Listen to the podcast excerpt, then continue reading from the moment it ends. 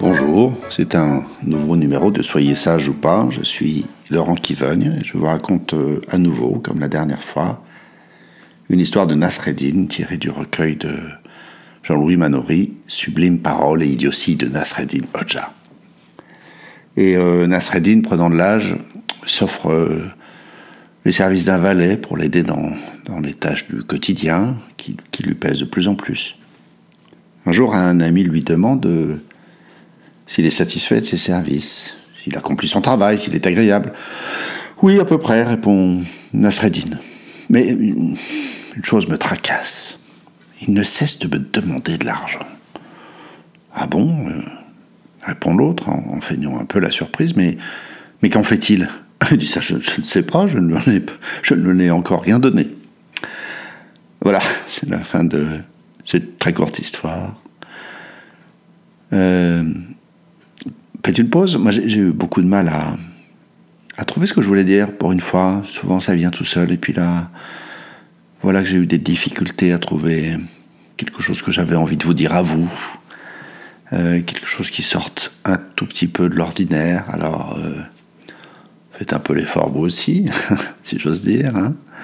Réfléchissez. Euh, dites-le moi en commentaire d'ailleurs.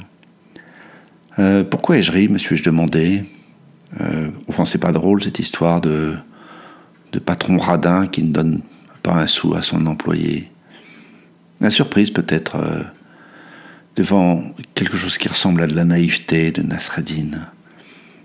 Ça n'est pas que, d'ailleurs, Nasreddin ne fait rien comme les autres, qui fait qu'il est drôle, c'est qu'il fait euh, la même chose, en fait, que tout le monde, mais en pire.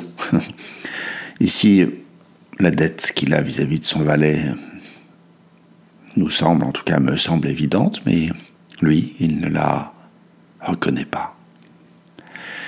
Et je me suis dit aussi que peut-être il y a sous cette histoire, en apparence badine, toute la tragédie du monde, et particulièrement de notre société actuelle. L'ignorance fait, fait commettre à certains des injustices, et les autres s'indignent et crient l'escroquerie, euh, et nous rentrons dans le cercle de la violence, finalement. Il y a des malfaisants conscients de l'être, hein, me direz-vous. Eh bien, finalement, je ne sais pas. Je n'en suis pas si sûr. Je crois qu'il y a surtout des ignorants et d'autres qui ne commettent des injustices qu'en réparation de celles qui pensent avoir subi. Voilà, c'est la fin de cette histoire. Cliquez, partagez. À bientôt.